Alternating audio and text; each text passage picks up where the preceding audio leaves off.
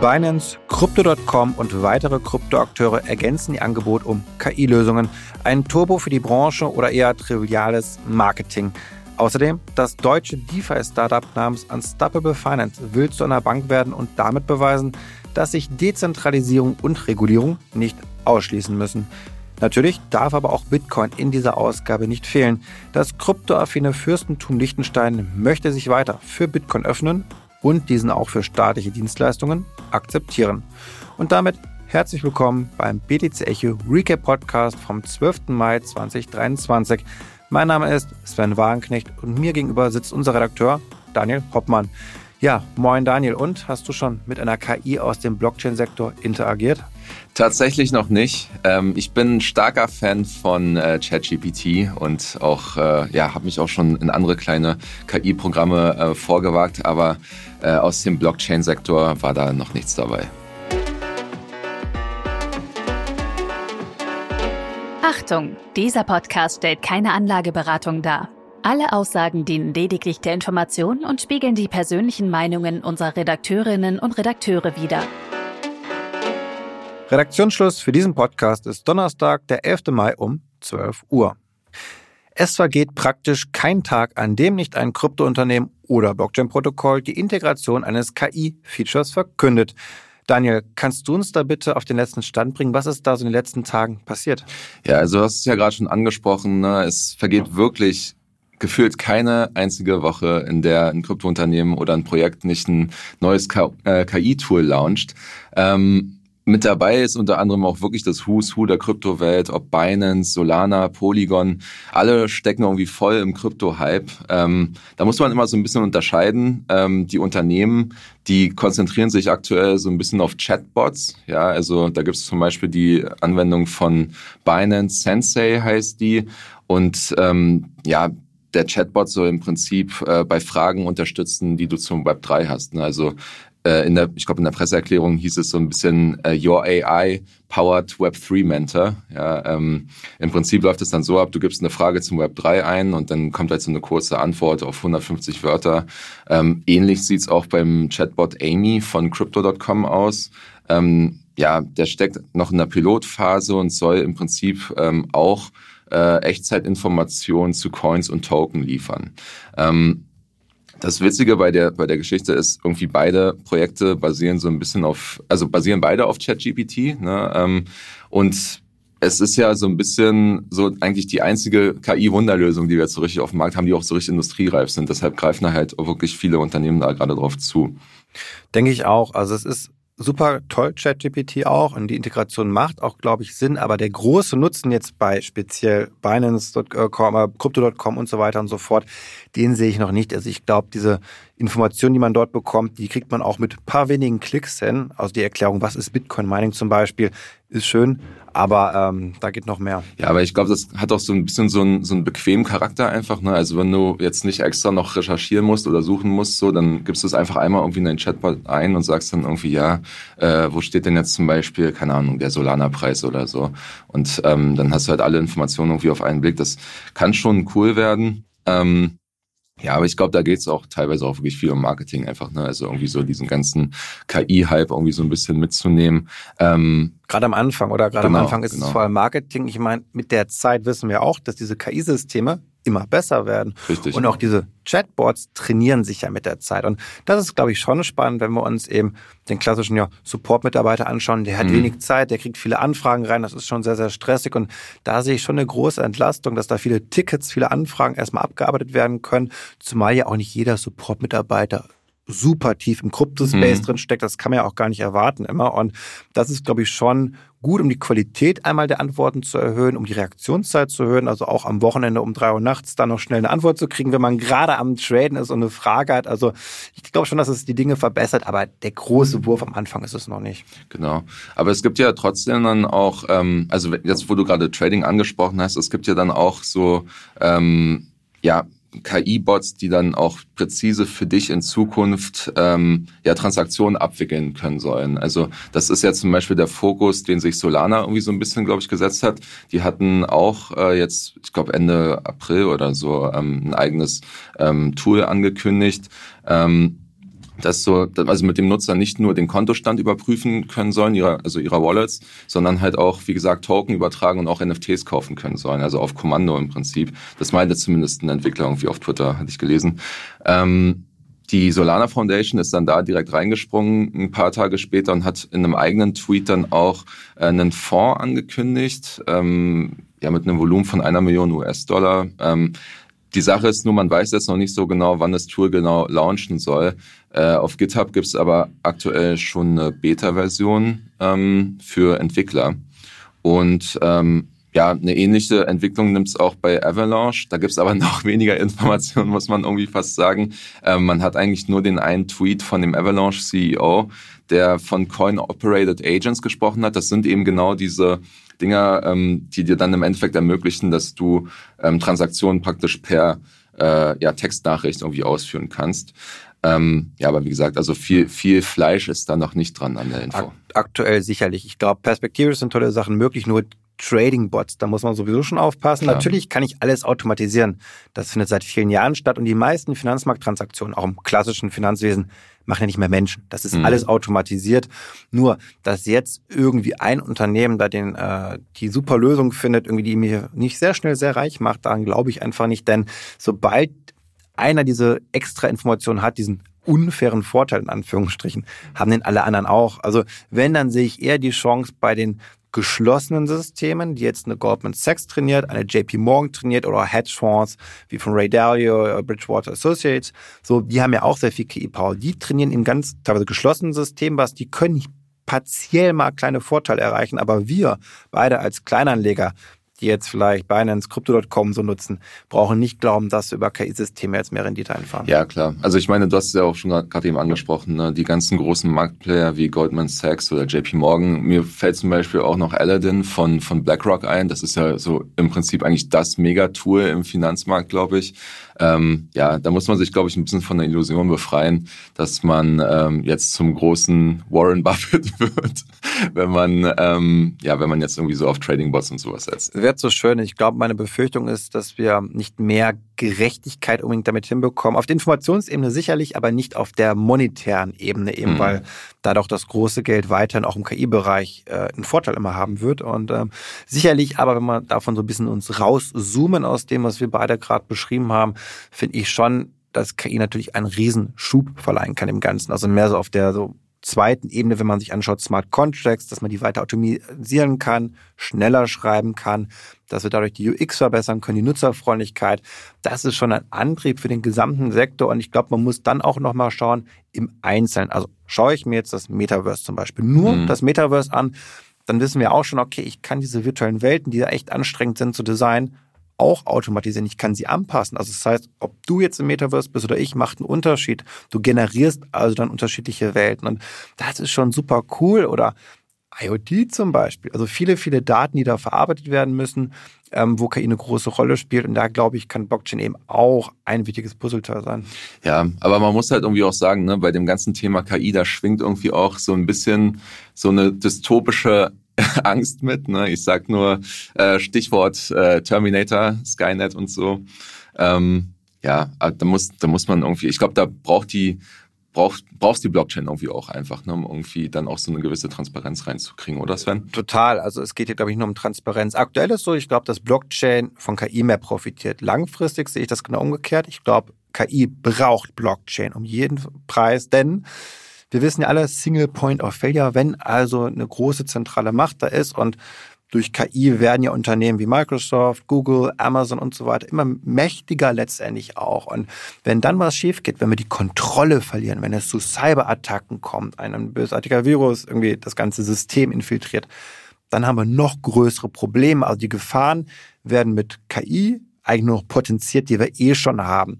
Und daher glaube ich, ist es sehr wichtig, dass wir KI-Anwendungen möglichst dezentralisieren, um genau eben ja dystopischen Szenarien weiter vorzubeugen. Denn lieber das Risiko auf vielen Schultern verteilen, als eben dann in einem James Bond-Film vielleicht, auch wenn wir gerade bei Terminator und James Bond-Film sind, wo es dann einen Bösewicht vielleicht gibt, der die Super-KI hat und die selbstständigt sich, man hat keiner mehr die Kontrolle, das ist ja die große Angst, ja. die alle sprechen auch, dass wir Menschen irgendwann die Kontrolle verlieren und ob Blockchain wird ein Puzzlestück sein, zumindest nicht das einzige, um dem aber vorzubeugen. Ja. Dann würde ich sagen, kommen wir von der Dezentralisierung des KI-Sektors wieder ja, zum klassischen Finanzwesen vielleicht dann auch. Da ist es ja, kommt ja ursprünglich vor allem auch her. Und da gibt es News vom Berliner Krypto-Startup Unstoppable Finance. Denn die haben diese Woche ja, Schlagzeilen gemacht, indem sie verkündet haben, dass sie zu einer Bank werden möchten. Erstmal ungewöhnlich natürlich DeFi und dann jetzt eine Bank. Und da kannst du uns aber genau aufklären, Daniel, was ist Unstoppable Finance und was machen die da jetzt? Absolut. Also ja, die große Mission von Unstoppable Finance ist ja so ein bisschen die Massenadoption äh, von oder ja von DeFi zu pushen. Ähm, dazu hatte man im letzten Jahr auch schon eine, eine Wallet gelauncht, Ultimate heißt die. Und jetzt geht man im Prinzip halt so den nächsten Schritt, indem man sagt, man äh, möchte die ja oder Europas erste vollständig regulierte DeFi-Bank werden, so heißt es zumindest in der Pressemitteilung. Ähm, es ist, also wir haben uns ein bisschen mit den Leuten unterhalten und ähm, die haben uns gesagt, es ist im Prinzip erstmal eine Absichtserklärung. Also es gibt jetzt noch keinen Antrag, den die irgendwie eingereicht haben. Und es ist tatsächlich auch noch unklar, wo man den, den äh, Antrag einreichen will. Also es sind verschiedene Jurisdiktionen in Europa im Gespräch. Also man will in Europa auf alle Fälle bleiben. Man könnte jetzt aber auch in Berlin eigentlich das schon machen, wenn wir Mika haben, europaweit. Dann. Ja, genau. Also es, die sitzen ja in Berlin und ähm, Deutschland ist auch so ein bisschen das präferierte Ziel, aber man sagt halt trotzdem so, ja, wir schauen uns so ein bisschen um. Ähm, letztendlich ist es ja sozusagen, du hast ja gerade eben schon gesagt, mit der Mika dann auch relativ egal, wo es dann ähm, kommt. Ähm, Start soll wohl im Sommer 2024 sein. Also bis dahin will man ähm, tatsächlich die, die Lizenz haben und dann auch wirklich ähm, operativ dann auch als Bank agieren können. Ähm, und es handelt sich halt auch um eine Vollbanklizenz. Ne? Also in der Pressemitteilung heißt es dazu, ähm, dass man eine breite Palette von Bank- und Finanzdienstleistungen sowohl im traditionellen als auch im DeFi-Bereich anbieten möchte. Und ähm, ja, das ist schon mal ein krasser Schritt. Auf jeden Fall ein Mammutprojekt, würde ich sagen, denn ähm, das hat sich, glaube ich, so noch keiner gewagt in der Form oder beziehungsweise man hat es vielleicht versucht, aber ist gescheitert. Ähm, aber ich glaube, wenn, dann würde ich es auch denen zu trauen. Vor allem Peter Großkopf ist da ja der, der CTO und ein sehr bekannter Kopf generell in der Szene. Ja. Also wer tiefer drin ist, der kennt ihn auch. Und er hat nämlich eine ganz spannende ich sag mal, Kombination von, von Kompetenzen aufgebaut. Denn auf der einen Seite ist er ja Informatiker, versteht die technische Ebene, also einmal vom Banking, vom ganz klassischen Banking versteht er die Technologie, aber eben auch von der Blockchain-Technologie, was schon mal selten ist, dass beides verstanden wird. Dann hat er sich aber auch sehr stark in die Regulatorik eingearbeitet in den letzten Jahren. Also er versteht auch die Anforderungen einer BaFin zum Beispiel. Und er hat viel Business- und Gründungserfahrung, denn er war ja auch schon bei damals die Solaris Bank mit aufgebaut als CTO, also was ja echt schon ein großes Ding ist ja. auf jeden Fall, das kennt man. Die ist auch ziemlich erfolgreich. Ist riesig gewachsen damals ja auch als die, wie hieß es nochmal, Tech-Unternehmen mit Banklizenz. Ja. Also da hat er schon sozusagen vieles, super viele Erfahrungen, glaube ich, sammeln können. Und daher ist er, glaube ich, einer der wenigen Personen, der sozusagen die Fähigkeiten mitbringt, am Ende sowas auch umzusetzen.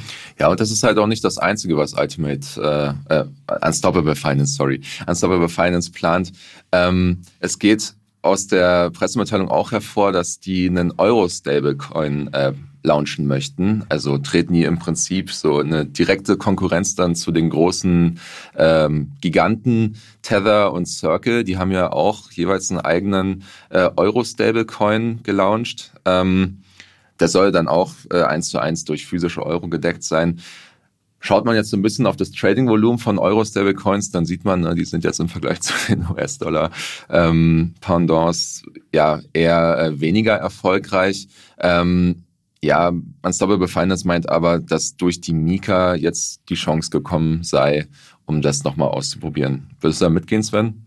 Total. Also jetzt weiß man endlich mal so ein bisschen, worauf man bauen kann. Also sonst hätte ich ja vor, wenn ich sowas vorhab, dann blaue ich ins Nichts hinein. Ich weiß überhaupt nicht, was die Anforderungen sind. Und das ist gerade in diesem regulatorisch hochkomplexen Bereich unfassbar schwierig. Und mit dieser Sicherheit kann man jetzt anfangen. Man braucht natürlich auch einen Euro-Stablecoin, weil ohne, wenn ich jetzt Banking anbiete, dann habe ich ja logischerweise auch im klassischen Banking was mit dem Euro zu tun, weil wir ja in Europa sind. Und ohne ein programmierbares Geld, was eben mit Blockchain-Infrastrukturen kompatibel ist, und unser Giralgeld auf dem Sparkassenkonto ist es logischerweise nicht, ähm, kann ich gar nichts machen. Das heißt, sie brauchen das unbedingt und ähm, es ist, ich glaube, total spannend von dem Hintergrund auch. Wir haben gerade kurz drüber gesprochen, Solaris Bank, da ging es immer um Open Banking oder API Banking. Das waren so Begriffe und Dahinter steckt eigentlich, dass unser Bankensystem, wie es noch aufgebaut ist, von der Infrastruktur echt veraltet ist. Das passt überhaupt nicht mehr zum heutigen Zeitgeist. Es ist sehr geschlossen, diese Systeme, mhm. überhaupt nicht miteinander kompatibel. Man kann nicht mal irgendwas andocken zum Beispiel. Und gerade das wollen wir ja machen. Wir haben ja mhm. Lust darauf zu sagen, ähm, ich, ich will jetzt, ich habe auf meinem Bankkonto als Beispiel meine Euro-Guthaben und ich möchte jetzt in einen Euro-Stablecoin umwandeln, um damit Staking-Erträge zu erwirtschaften oder meine Euros zu verleihen. Das ist unmöglich. Das ist Zukunftsmusik. Also im Prinzip so ein bisschen Digitalisierung des, des Finanzwesens, des, des Bankenwesens vor allem, richtig? Total, weil es ist alles, diese Anwendungen, die wir jetzt im DeFi-Bereich kennen, die sind total cool, hm. aber die sind überhaupt nicht massentauglich, weil UX fehlt, Nutzerfreundlichkeit, aber auch der komplette rechtliche Rahmen. Hm. Und was er versucht, oder Unstable Finance, ist das zu kombinieren. Also die Vorteile der Offenheit, dass ich in diese Möglichkeiten habe, die ich definitiv aktuell noch nicht habe, mit eben dem klassischen Rahmen zur Bedingung. Es gibt diesen schönen Begriff auch, der immer mehr populärer wird, ist Money Legos. Also wenn man so an Lego denkt, immer hat man diese Steine und die baut man aufeinander auf und das wäre natürlich total cool, wenn du halt um eine Wallet herum zum Beispiel, wie man der Dreh- und Angelpunkt der Geschäftsbeziehung, dann baue ich, dann docke ich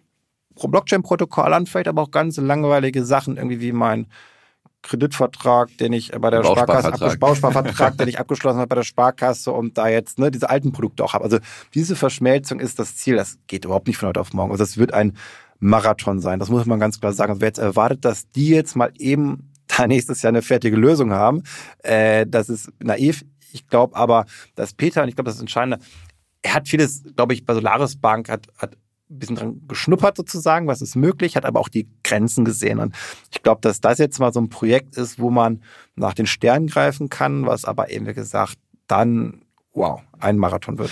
Was ich mir halt irgendwie auch, oder was ich mich irgendwie auch so ein bisschen frage, ne, also klar, wir haben jetzt zwar die Mika und die kommt jetzt auch und die soll, glaube ich, auch spätestens irgendwie bis 2025 ausgerollt werden. Ähm, was ja aber in der Mika eigentlich noch nicht erfasst ist, ist eigentlich der komplette Defi-Bereich. So, ne? Und das wäre irgendwie auch nochmal so, ein, so eine Sache, die ich mich dann fragen würde, ähm, wie man das dann irgendwie angehen möchte. Zumal die ja auch wirklich den, ähm, den Start der Bank irgendwie schon für Sommer 2024 irgendwie planen. Ähm, Total, ist noch voll viel Unsicherheit. Ja. Das heißt, man, ein also. bisschen Sicherheit hat man jetzt, aber am Ende deswegen sieht man ja zum Beispiel Peter oft bei, er ist ja auch jemand, der viel mit der Politik spricht. Hm. Also er berät ja auch das Finanzministerium, ähm, ist am regen Austausch und so weiter und so fort, um natürlich auch klar hier positiven Einfluss zu nehmen. Aber ja, also die Unsicherheit macht uns nichts vor die ist groß. Klar. Und ich meine, dann kommst du auch dazu, ich glaube, so eine Banklizenz, die kannst du nicht einfach mal in einem Jahr irgendwie beantragen. Also wenn es dann wirklich im Sommer 2024 irgendwie losgehen soll. Ähm, da müsste alles das funktionieren. Das müsste wirklich alles reibungslos funktionieren, wie wir wissen aus Erfahrung ja. heraus. Sowas zieht sich immer. Und Papier ist geduldig und wir reden wirklich von Papier in dem Fall auch, weil solche Anträge werden per Fax zum Teil auch noch eingereicht und dann kann es mal einen Monat passieren oder zwei, bis man überhaupt mal eine Antwort erhält. Also ähm, eher mit einer späteren Launch rechne ich bei solchen Projekten grundsätzlich, weil die, ja, ich, ich hoffe, es geht so schnell, aber lass uns überraschen. Ist zumindest ein ambitioniertes Ziel. Ja, dann lass uns weitermachen mit einem anderen Thema. Ähm, wöchentlich grüßt sozusagen das Bitcoin-Murmeltier letzte Woche aus Bhutan, diese Woche aus Liechtenstein. Denn das kleine Fürstentum plant, äh, Bitcoin zumindest teilweise zum gesetzlichen Zahlungsmittel zu machen. Was ist da los, Sven? Genau, so super viel wissen wir noch gar nicht. Es gab ein Interview vom Regierungschef Daniel Riesch und äh, er hatte geäußert, also im Handelsblatt hat das stattgefunden, dass zukünftig Bitcoin akzeptiert werden soll für staatliche Dienstleistungen. Also wenn ich Personalausweis beantrage oder Steuern entrichten muss. Dieses, diese Bitcoins werden allerdings dann auch direkt umgewechselt in Schweizer Fragen. Also sie werden dann nicht gehoddelt, zumindest vorerst nicht.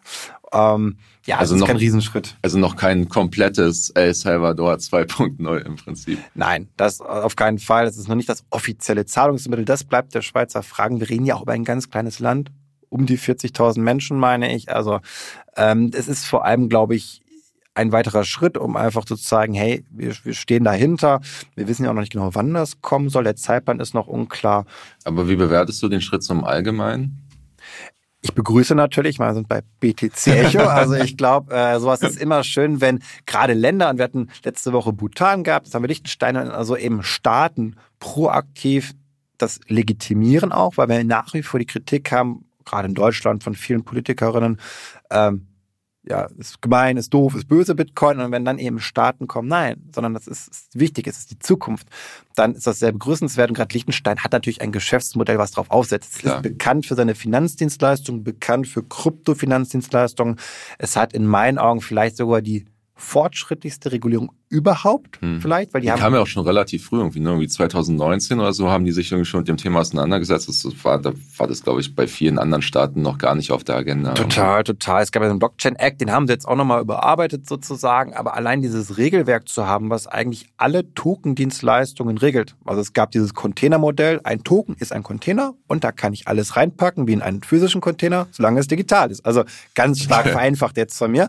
Und das können aber Eigentumsrechte sein, Nutzungsrechte, Identitäten Mhm. Also sehr fortschrittlich gedacht im Grunde genommen in der Logik des Web 3 und deswegen bin ich da ein großer Fan auch immer von gewesen, war auch schon öfter in Liechtenstein auch diese Offenheit. Also als ich da letzte Mal war zum Token Summit, das war wirklich das kleine Ländchen da, da bin ich mit dem Bus durchgefahren. Überall waren Plakate und ähm, der Regierungschef, der auch das Interview gegeben hat, hat gesagt auf der Konferenz, wir verstehen uns vor allem auch als ein Dienstleister für die Branche. Dieses Mindset von also einem Staatsvertreter zu hören, hätte ich, würde es in Deutschland nicht geben, dass jemand herkommt oder Scholz oder Habeck oder Linder wir sind uns nur als Dienst, was können wir für euch tun, Unternehmen? Das findet hier nicht statt. Ja, aber ich meine, man sieht ja auch trotzdem, dass auch also das fruchtet ja irgendwie das Konzept. Ne? Also große Unternehmen wie jetzt, ich glaube, Bittrex Global, die sind äh, auch mittlerweile in Liechtenstein registriert, viele andere unter anderem auch. Also ähm, das trägt irgendwie Früchte, das Konzept. Total. Und es ist ja eine Konkurrenz zur Schweiz immer genau. auch da. Ne? Wir haben ja einen Zug, haben ja auch schon ganz früh diese Bitcoin-Adoption gehabt, dass man dort auch schon äh, ja, da kannst du, glaube ich, steuern irgendwie mit Bitcoin zahlen. Ich glaube, in Zug und in Lugano. Auch bei der Behörde und so. Ja. ist, ich glaube, es ist vor allem Marketing, weil genutzt wird es halt kaum. Wie ist das eigentlich in Liechtenstein? Gibt es da ähm, irgendwie so Cafés, wo du dann irgendwie reingehen kannst und mit Bitcoin zahlen kannst irgendwie? Also ist das so ich war noch nicht in so vielen, ich war erst in zwei Rest, in drei Restaurants war ich in Liechtenstein gewesen und da habe ich nicht mit Bitcoin gezahlt. Okay. Ähm, wie gesagt, es ist winzig klein, ganz, ganz niedlich da durchzulaufen, aber es ist, glaube ich, vor allem auch Marketing. Das ist wichtig. Dafür steht der Standort. Man möchte sich die Banken auch, die möchten sich darauf ausrichten, da neue Kunden gewinnen. Das ist eine Existenzgrundlage, kann man praktisch sagen. Aber ja, es kommt uns allen zugute. Ja, ich bin auf alle Fälle gespannt, wie das in Liechtenstein weitergeht und ob die Entwicklung vielleicht sogar zur Blaupause für andere Staaten in Europa werden könnte. Würde ich sagen, schönes Schlusswort, Daniel, hast du gerade gesagt. Und dann sind wir damit auch am Ende für heute. Vielen Dank fürs Zuhören. Falls euch der Podcast gefallen hat, lasst uns gerne eine Bewertung in der Podcast-App eures Vertrauens da. Das erhöht unsere Sichtbarkeit. Und in diesem Sinne wünschen wir euch ein schönes Wochenende und sagen bis in sieben Tagen. Ciao.